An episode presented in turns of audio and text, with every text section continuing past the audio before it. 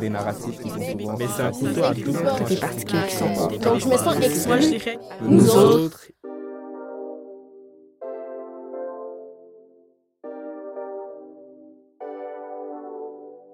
Qu'on le veuille ou non, en Occident, les institutions publiques impactent et encadrent notre vie. On voudrait croire que ces institutions publiques sont justes et bonnes avec toutes et tous. Mais ce n'est plus possible aujourd'hui de penser que c'est le cas. Il est de plus en plus nommé et dénoncé que nos relations avec le système scolaire, le système de justice, de santé et les institutions policières diffèrent grandement selon notre appartenance de race ou de classe.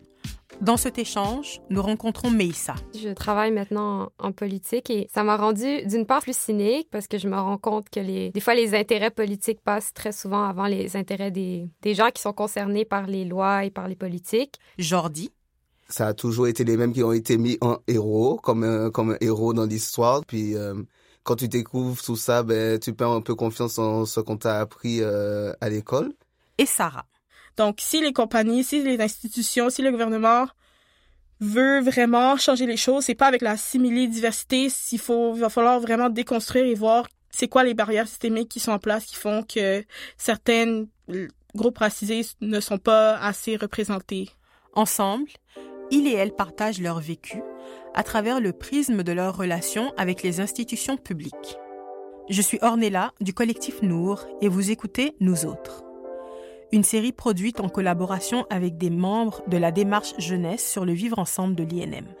Euh, moi, l'histoire de mon accent, genre, c'est, c'est, un, un truc jusqu'à ce jour. Genre, j'ai pas une crise identitaire, mais comme, j'ai une façon de parler français avec mes parents.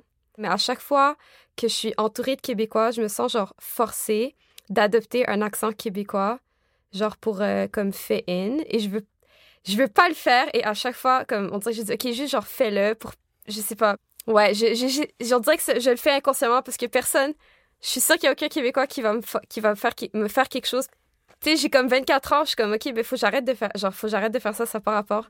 Je vais pas vivre ma vie avec genre deux accents différents. Comme tu dis, c'est pour mieux fit in, je pense. C'est pour passer inaperçu et puis pour qu'on te demande pas, ah, mais tu viens d'où? T'as pas encore envie d'être stigmatisé pour ça? Et puis, je pense que c'est pour entrer dans le moule un peu. euh. Moi, si je me suis dit que j'allais garder mon accent, c'est parce que j'avais remarqué que d'autres personnes, quand ils étaient en présence de personnes blanches euh, françaises, elles, elles parlaient comme elles et puis ça m'avait questionné déjà. Et puis je me suis dit, ben euh, non, vous allez m'accepter comme je suis, mais c'est vrai que c'est quand même difficile à faire et à tenir en plus. Et euh, non, mais t'es pas la seule, franchement, je te rassure, c'est... Je pense que c'est courant. Je me sens plus confortable avec des gens qui comprennent un peu plus ma culture et j'ai l'impression que genre quand je suis dans un espace où est-ce que je suis la mi- minorité, comme il y a certaines choses que je vais peut-être hold back, peut-être que je vais pas nécessairement parler de certaines affaires en relation à la race. Peut-être que je vais peut-être diluer un peu de ma personnalité pour pas faire trop de bruit parce que peut-être peut-être que je vais laisser des choses passer parce que je veux pas être deemed le la femme noire qui est genre fâchée, tu sais. Je sais pas, j'ai l'impression que ma personnalité est un peu différente. En tant que personne racisée, on navigue dans un système rigide qui n'est pas conçu pour nous et qui bien souvent nous exclut ou nous fait nous sentir inadéquates. Le premier rejet d'une institution publique survient dès le plus jeune âge, dans l'endroit où on est censé se développer et apprendre, l'école. Quand tu es très jeune, euh, tu as une idée un peu plus idéale du monde, mais avec l'expérience évidemment, euh, je me suis rendu compte que c'était surtout pour quelqu'un qui fait pas partie de la norme. Comme moi personnellement je suis une femme noire donc je fais pas partie de la norme. Donc les systèmes sont pas vraiment faits pour moi sont pas vraiment faits en tenant ma personne en compte si ça fait du sens. À l'école il y avait des choses qui se passaient, il y avait des choses qu'on subissait. Par exemple, avec mes cheveux à l'école, euh, on disait que bon, j'avais il y avait un directeur qui disait que mes cheveux étaient extravagants et que lui nous laissait le porter. C'est plein d'affaires que genre, c'est sûr que je savais que c'était pas correct, mais vraiment en- en- avec le recul, je me dis waouh, un endroit qui est supposé être un safe space, je peux même pas comme tu ma personne, je peux même pas m'exprimer comme librement, me, genre vivre librement. C'est vraiment bizarre. Puis le plus que j'apprends, le plus que je m'instruis, le plus que je réalise que tous ces systèmes, que ce soit les médias, l'école, la police, c'est vraiment fait pour un, un certain groupe. Et si tu fais pas partie de ce groupe-là, ben t'es moins bien accepté, t'es moins protégé, disons. C'est drôle ce que tu dis par rapport à l'école, parce que c'est vrai que c'est censé être un lieu où on doit être en confiance et qui est amené à nous faire grandir. Et euh, j'ai un peu eu les mêmes expériences alors que quand même j'ai été à l'école en Martinique où on était euh, en majorité des personnes euh, racisées, des personnes noires. Et on avait une prof qui venait de la France hexagonale, donc une, prof blanche. Et à un moment, elle nous a un peu grondé, on va dire. Puis nous, on comprenait pas pourquoi. Parce que quand on chantait, on disait le mot rien. Sauf qu'avec notre accent de Martinique, ça faisait rien. Et elle, elle comprenait pas qu'est-ce qu'on disait et elle pensait qu'on se moquait d'elle.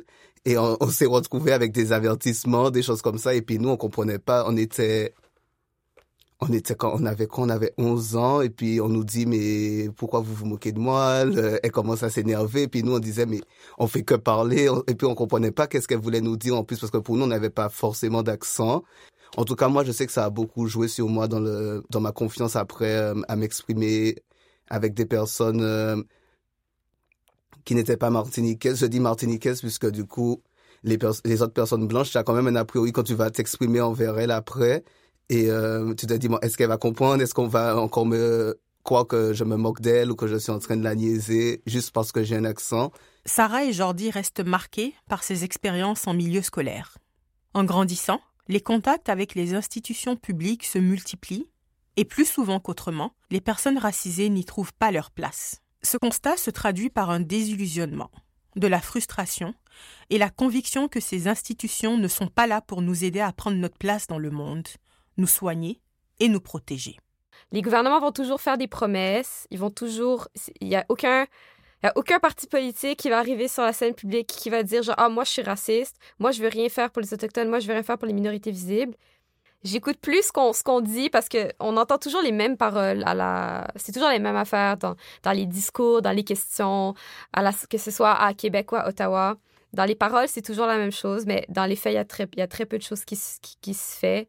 Fait que moi, j'attends juste que l'argent soit redistribué de, de manière, tu que ça suit, que les, que, l'argent, comme on disait, suive les, suive les promesses. Faut arrêter que déjà que ça soit un débat que à chaque fois on doive comme ça euh, expliquer en quoi il y a un racisme systémique ou en quoi ça c'est discriminatoire et tout. Donc oui, ça passe déjà par là pour donner la confiance et pour qu'on ait qu'on aille de se justifier. Euh, moi, ce que j'avais relevé aussi, c'était le manque de représentation. J'ai l'impression que c'est quelque chose qu'on dit depuis plusieurs années et que malgré tout, il y a encore un manque de représentation. Et euh, des fois, j'entends des dans des entreprises ou dans des institutions, la réponse c'est ah oui, mais il n'y a pas de personnes racisées qui postulent. Il n'y a pas de personnes racisées qui postulent à ce poste-là, donc on est obligé de faire avec. Mais moi, j'aime dire, mais s'il y a une réelle volonté à intégrer des personnes racisées, ces personnes-là, il y a ne t'empêche de les former. En plus, parce que des fois, il y a des personnes qui postulent et puis il suffit qu'ils moquent euh, une ligne dans ton CV comparé à quelqu'un d'autre, ben tu vas dire ah ouais mais c'est parce qu'il avait plus, on a regardé euh, son CV puis il avait une ligne en plus, c'est pour ça qu'on l'a choisi.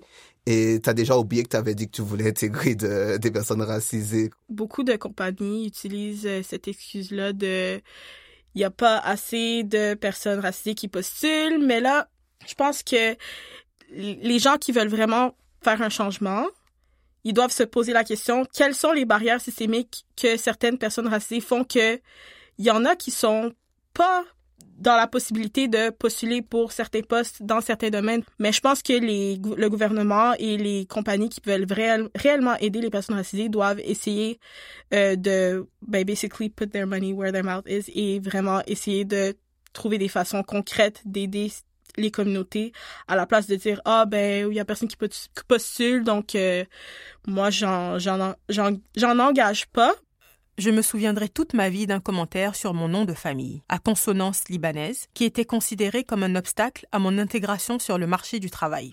Ça faisait des mois que je cherchais un travail en accord avec mes diplômes, mais le processus n'aboutissait pas.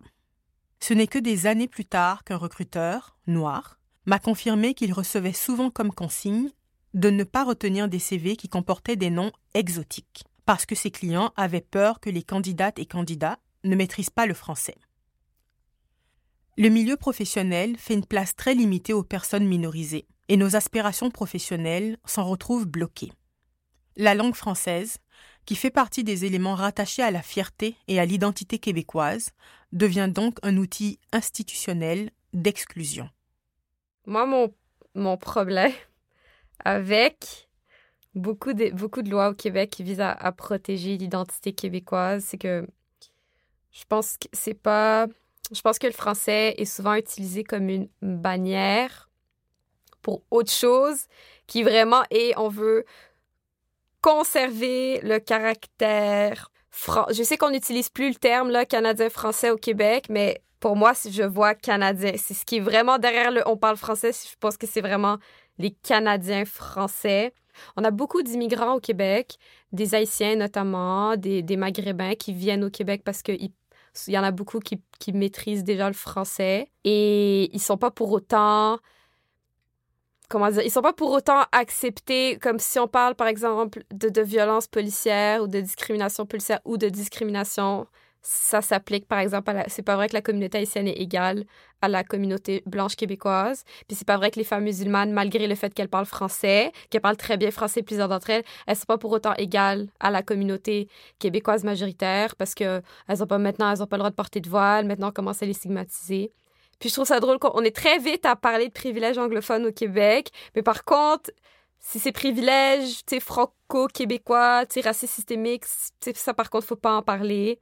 Comme on est très bon au Québec à reconnaître la discrimination au- sur le point de vue de la langue, mais c'est comme la seule, on dirait que c'est la seule discrimination qui a le droit d'exister.